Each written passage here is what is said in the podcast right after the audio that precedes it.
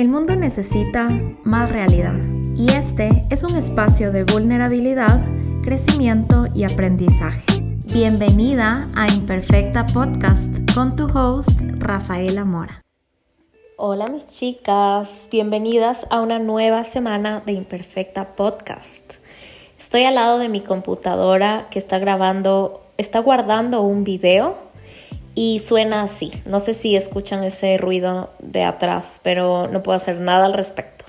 Así que dije, igual voy a grabar el podcast porque ahorita me siento inspirada y de verdad creo que este podcast tiene que ser grabado en los momentos de mayor inspiración para ofrecerles el mejor producto.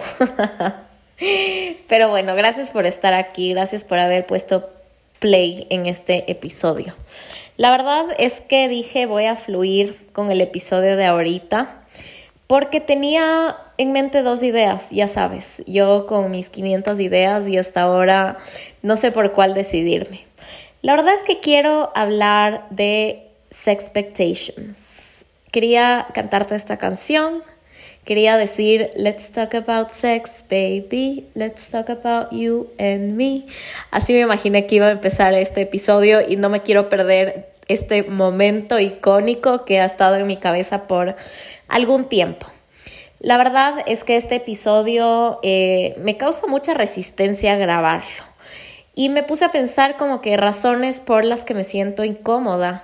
Así que la primera es que no quiero que claramente ni mi mamá ni mi papá escuchen este episodio, así que la verdad no creo que ninguno de los dos esté escuchando esto, pero si estás escuchando esto, por favor, sáltate a cualquier otro porque en verdad este es como demasiado personal y no quiero que lo escuches. Gracias. Y bueno, y la otra es porque en verdad yo creo que Regresando a mis épocas del colegio, yo era, esto me cuesta mucho contarte, qué locura. En verdad este episodio es una resistencia salvaje para mí. Me cuesta muchísimo hablar de sexo y de mi vida íntima. No te voy a contar details de mi vida sexual porque en verdad este no es ese tipo de podcast, pero quiero hablar en general de las expectativas que vienen alrededor del sexo y todos como los mitos, todas las cosas incómodas que pueden pasar y muchas veces no las compartimos por vergüenza.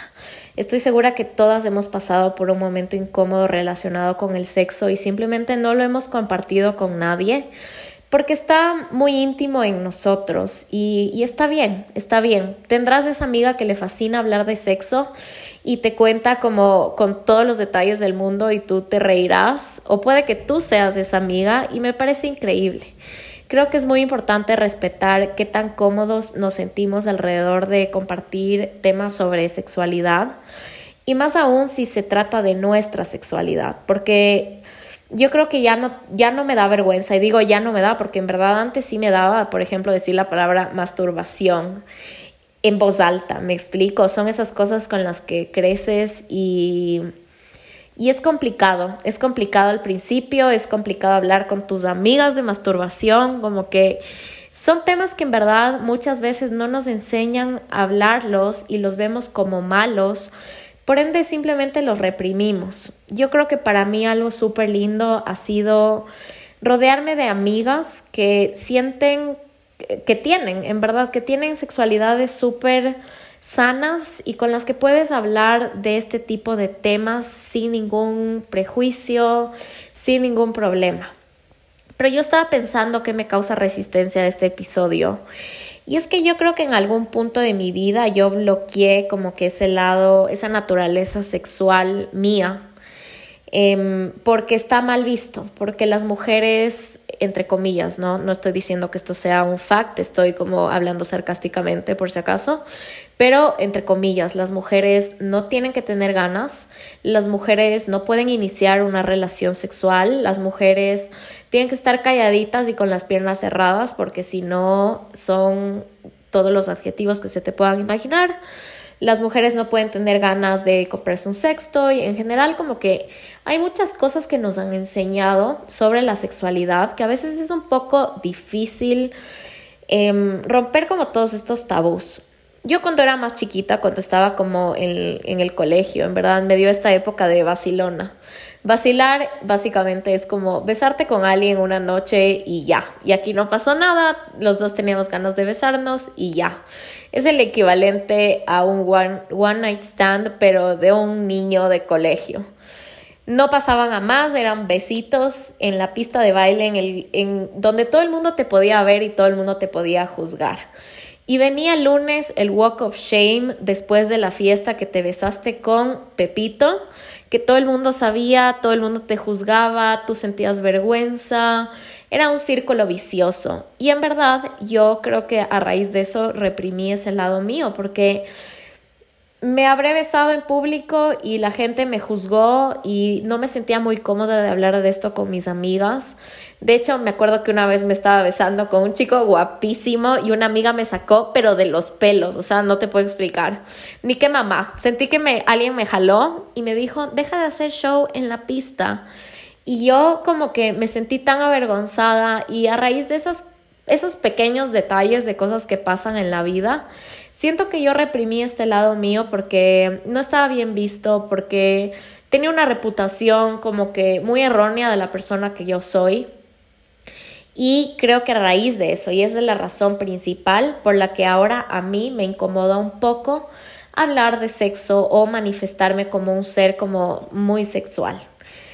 La verdad es que a todos nos gusta, eh, habrán seres más sexuales que otros. Yo me considero una persona a la que le importa mucho que su vida sexual funcione, porque creo que para mí es muy importante. Yo me siento lo suficientemente abierta como para que, no sé, hablar de lo que sea y me encanta no juzgar lo que cada uno piense. Eh, yo seré esa amiga que te va a escuchar si le cuentas eh, que hiciste un threesome o que tu fantasía es como, no sé, disfrazarte de unicornio y lo que sea. Me explico, como que desde lo más X hasta lo más random. Yo siempre voy a ser esa amiga que te va a escuchar y me voy a matar de la risa porque en verdad a mí me encanta escuchar y, y siento que esa es una de mis cualidades. Yo me considero una persona súper abierta y non-judgmental. ajá, como que nunca en mi vida te voy a juzgar. Así que me gusta ser esa persona para la gente que, que me rodea.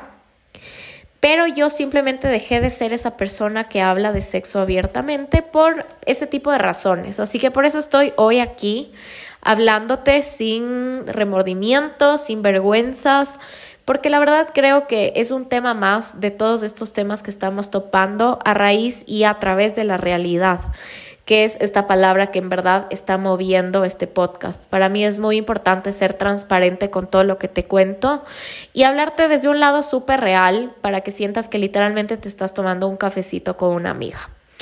Así que vamos a empezar con el tema de hoy. El tema de hoy se llama Sexpectations Creo que, wow, o sea, acabo de hacer una intro de como ocho minutos, pero bueno, vamos a empezar con el tema.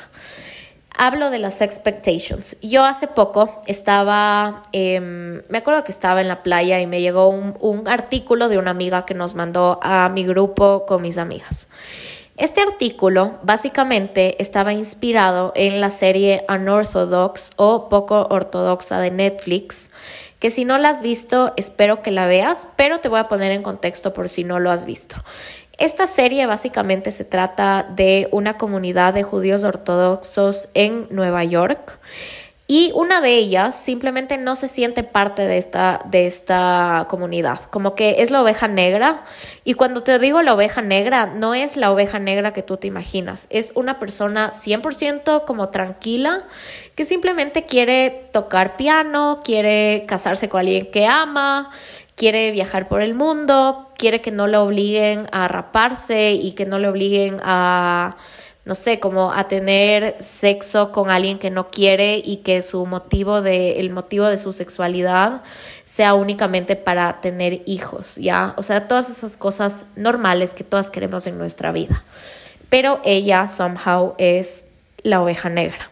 Así que ella se escapa de, de esta comunidad y empieza a experimentar el mundo. Y puede ser súper overwhelming porque el mundo tiene de todo pero ella fue criada en un espacio súper cerrado en el que te enseñan cosas súper erróneas con respecto al sexo. Para que tengas una idea, la primera vez que ella tiene relaciones con su esposo, Es la escena más incómoda que yo he visto, la escena más rara, como que, no raro porque no, simplemente porque es la primera vez de dos personas que no tienen idea cómo tener sexo y obviamente no, no hay ningún tipo de placer involucrado, simplemente lo hacen porque les toca tener un hijo y mágicamente ella se queda embarazada con esa primera vez que tiene relaciones sexuales. O sea, es súper heavy, ¿ya? Es súper heavy porque en verdad ves el sexo de una manera como... Qué pena, en verdad qué pena que muchas mujeres tengan que crecer así. Y básicamente este artículo se basa en esa serie. Y lo que esta chica en su artículo, que en verdad ya no me acuerdo y lo estuve buscando porque me encantaría compartirte, espero encontrarlo. Pero lo que esta chica dice es que muchas veces las mujeres empezamos a tener todas estas experiencias sexuales y no las compartimos y lo que compartimos son todo lo bueno, entre comillas, y lo romántico o lo que parece Fifty Shades of Grey, ¿ya? Como, o mi primera vez fue demasiado linda, hubieron pétalos de rosas, hubieron velas, había como una música de saxofón en el fondo, o como Fifty Shades, o sea, el relato más hot que puedas escuchar. Y nadie comparte, o sea, en verdad muchas personas comparten todas esas experiencias sexuales que fueron raras, que fueron incómodas, que te hirieron, que te hicieron sentir mal, por vergüenza, porque el sexo es un tema tan tabú todavía entre tantos grupos que muchas veces no tienes con quién hablar de estos temas. Y bueno, este, esta amiga mandó este artículo a mi grupo y abrió, abrió paso a todas estas conversaciones alrededor del sexo pero conversaciones reales, porque está muy bien que tu primera vez, en verdad, si tuviste esta primera vez súper romántica, me parece demasiado lindo, pero yo creo que probablemente como el 70% de las mujeres no tuvimos esa primera vez súper romántica.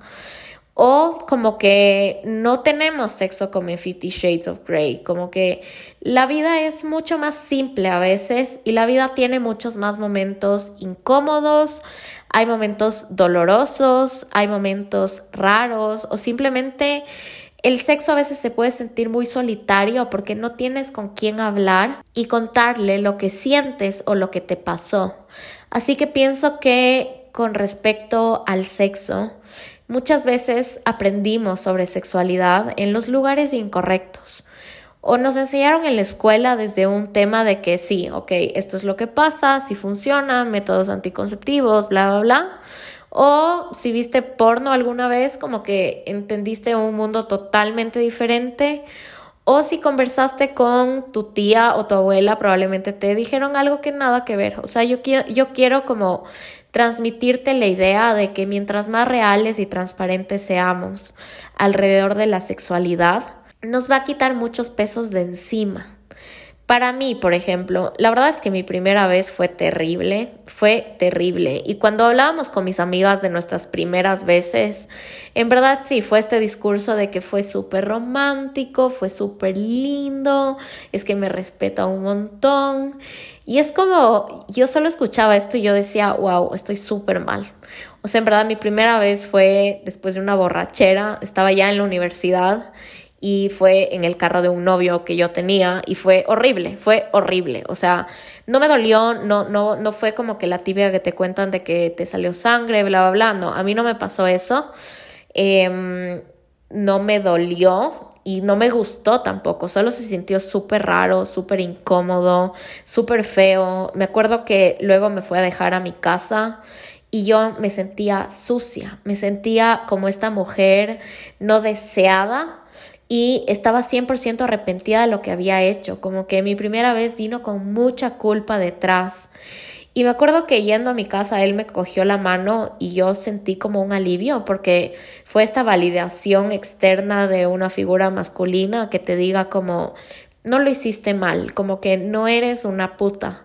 O no sé, yo creo que mí como subconsciente necesitaba ese como esa cogidita de mano para no sentir que, que, él era una puta, básicamente, voy a decir las cosas como son. Así que después hablamos del tema y le dije como sí, ¿sabes qué? Me dio mucho remordimiento de conciencia. Eh, no quise hablar de que si me gustó o no, porque ya era demasiado para mí ese momento, pero simplemente le dije como me sentí súper culpable y él me dijo, por eso te cogí la mano y yo dije, wow, en verdad gracias, porque lo necesitaba, sí necesitaba eso. Así que esa fue mi primera vez, no tuvo nada de especial y no sé, ¿cómo fue tu primera vez? Me explico, como saber que en verdad probablemente algunas tuvieron experiencias súper románticas y otras tuvieron experiencias como la mía, como que algo que solo pasó y que en su punto te trajo como cargo de conciencia y luego te diste cuenta que, que no, que no, no está pasando nada. Yo creo que mi manera de ver el sexo ha sido muy ha cambiado con el paso del tiempo. Creo que eso es lo que quería decir. Para mí el sexo es como libertad, como que una mujer que hace lo que quiere, que tiene las parejas sexuales que quiera, es una mujer muy libre y siento que no hay que juzgar eso, porque si fuera el contrario, como que el man sería un crack. Las mujeres simplemente les categorizan como que no, no está bien y tú no puedes hacer eso, punto. Entonces para mí como que el sexo muchas veces viene de la mano con esta libertad de que las mujeres podemos hacer y decidir con nuestros cuerpos y con nuestra sexualidad lo que nos dé la gana. Pero hace poco, en no sé, como hace un año, conversé con una chica que eh, yo tenía un podcast antes y en este podcast hablábamos con una amiga mía, era como un podcast de las dos. Y en este podcast le invitamos a una chica que ella practica mucho la ayurveda, cree mucho en las energías y yo me he estado involucrando bastante en ese mundo. Yo no me considero una persona, no me consideraba una persona muy em, espiritual. Ahora me considero una persona súper espiritual porque encontré lo que me mueve, lo que me motiva. Entonces estábamos hablando con esta chica que ella cree mucho en las energías y ella me explicó esto y esto cambió mi manera de ver el sexo. Ella básicamente dijo, una mujer como que, a ver, cuando dos personas tienen sexo, ok, la filomena ronca más que el Bernie, o sea, no te puedo explicar, pero bueno, cuando dos personas tienen sexo, la mujer es como este, este refugio en el que el hombre entra. ¿Ya? Por eso las mujeres, cuando tenemos sexo con alguien, nos quedamos tan impregnadas de esa persona, porque no puedes dejar de pensar en esta persona, le abriste espacio a tus como santuario, le dejaste entrar en tu cuerpo y esto deja mucha energía. Esto, eh, de hecho, ella nos enseñaba cómo limpiar tu energía de relaciones pasadas, porque hay muchas veces en las que las mujeres no podemos limpiar nuestra energía de una relación y eso nos deja como pensando mucho en esta persona, o nos deja de alguna manera como desequilibradas, como a nivel energético me, me refiero. Entonces, yo como que empecé a pensar en esta idea y dije, en verdad, sí, como el sexo es sagrado, el sexo es súper heavy. Y sí, está bien, si tú quieres tener un one night stand con alguien que acabas de conocer, me parece hermoso. Si tú te sientes bien de hacerlo y lo haces por, por, o sea, como en base al amor y a la libertad, por favor, be my guest, haz lo que tú quieras y haz las cosas más wild del mundo que tú quieras. O sea, yo no tengo lío con eso, pero simplemente me puse a pensar en que muchas veces dejamos entrar a nuestro cuerpo a personas que no valen la pena por una borrachera, por, eh, no sé, por quitarme las ganas, por lo que sea. Y estas personas puede que tengan una energía que simplemente no esté en sintonía con la tuya. Y me acuerdo que ella dijo como, no me crean como muy eh, homogigata o como, ¿cómo sería la palabra? Como close-minded o como que te da vergüenza hablar de sexo o lo que sea, como no, no me vean de esa manera. Pero en verdad yo sí pienso que el sexo es sagrado y si lo puedes hacer con alguien con el que haya confianza, con el que haya amor, con, con él o la, ojo, con esta persona con la que, no sé, simplemente tengas mucha química y te puedas reír de los momentos incómodos que vienen alrededor del sexo, mucho mejor, porque lo vas a disfrutar más. Y es verdad, es verdad y es algo que yo he estado pensando últimamente y digo, sí, tal vez mi visión del sexo cambió, pero qué lindo que es tener sexo con alguien, con la persona con la que te puedas reír, con la persona con la que te pasa algo incómodo y simplemente sea como, ¿sabes qué? Pasa la página, nos reímos y todo está bien. O con esa persona con la que te puedas abrir y simplemente decir como que esto quiero, esto me gusta, esto no me gusta, porque yo creo que el sexo es muy íntimo. Y hay muchas veces en las que yo creo, o sea, yo pienso que el sexo es mejor cuando conoces a alguien. Entonces, así cambió mi visión alrededor del sexo. Y simplemente el pensar en ese artículo que te conté al principio me puso mucho a pensar en todo el tema de la sexualidad, todo lo que tiene alrededor, em, todos los miedos que vienen. Creo que cuando se trata de sexo es tan como vulnerable todo que te da miedo como sentirte insegura, que estás muy consciente de tu cuerpo, que tienes miedo de que no seas buena o que, no sé, hay mil cosas que se, se destapan en ti cuando estás en este momento. Entonces, no sé, yo siento que siento que el sexo en general trae mucho de esto. Y me parece muy lindo también tener estas amigas, estos amigos, no sé, como que estos confidentes con los que puedas hablar de todo esto, porque si bien el sexo es súper íntimo, creo que también es bueno compararlo con otras personas para que sepas que no eres la única a la que le pasan ciertas cosas. Como a mí, por ejemplo, mi primera vez terrible, ya, ya pasó, pero si lo hubiera hablado con alguien, tal vez esta persona me hubiera dicho, sí, o sea, para mí fue terrible igual y simplemente te ríes y ya no pasó nada. Porque creo que mucho, mucho del sexo viene desde la idea de que tiene que ser súper romántico o súper como agresivo y súper sexy, cuando en verdad puede ser todo. El sexo puede ser de todo, literalmente. Así que eso, estoy muy feliz de haber hablado de este tema, en verdad creo que fue súper conciso todo lo que te dije, pero simplemente quiero dejarte esa semillita de que hables súper natural de la sexualidad y que sea algo con lo que, que, que consigas estas personas con las que puedas realmente hablar de, del sexo sin vergüenza, sin pensar que tú eres la rara, sin pensar que tienes que mostrar una, una vida sexual que probablemente ni tienes para impresionar a los demás. Olvidarnos del ego, olvidarnos de todos los tabúes. Y en verdad, si tienes hijos, yo sí quisiera que, que consideres hablar de sexo con tus hijos. Antes de terminar este episodio, para mí mi relación con mi mamá y las conversaciones relacionadas al sexo, la verdad es que yo siento que no tuve mucha apertura de parte de ella. Em, no sé, para mí fue raro porque en verdad nunca tuve la oportunidad de que ella me dé esa charla incómoda, que yo sé que a ninguna mamá y a ninguna hija le hace feliz, pero siento que es 100% necesario. Y la única vez que yo medio que hablé de sexo con mi mamá fue cuando me iba a casar. O sea, imagínate, ya mucho tiempo después, mi mamá me dijo, te tenemos que comprar el ajuar. Y yo como, ¿qué es el ajuar? Y me dijo, es como la ropa interior sexy que te pones en tu noche de bodas. Y yo fue, o sea, para mí fue súper incómodo porque fue como, bro, no hemos hablado de sexo nunca. Y lo primero que tú vienes a decirme es que necesito comprarme lingerie para mi primera noche. O sea, para mí fue como, no, no, no, no. O sea, esto está súper raro, como deberíamos hablar del tema, no simplemente hablar de lo que te vas a poner. Y simplemente creo que eso fue como todo lo que abordamos alrededor de la sexualidad con mi mamá.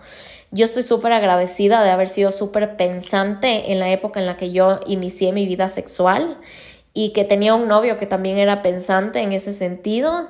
Y fuimos a la ginecóloga, me dio pastillas, como que me puse súper disciplinada con eso y no metí la pata porque yo creo que es muy importante también que tu círculo de confianza, empezando desde tus papás, sean las personas que te introduzcan a ese mundo para no hacer las cosas mal, porque puedes perder muchísimo en ese mundo. Muchas veces yo sentía que era una niña jugando un juego de adultos. Y eso que yo, ya, o sea, no digo que haya sido súper grande, pero yo inicié mi vida sexual como a los 21 años.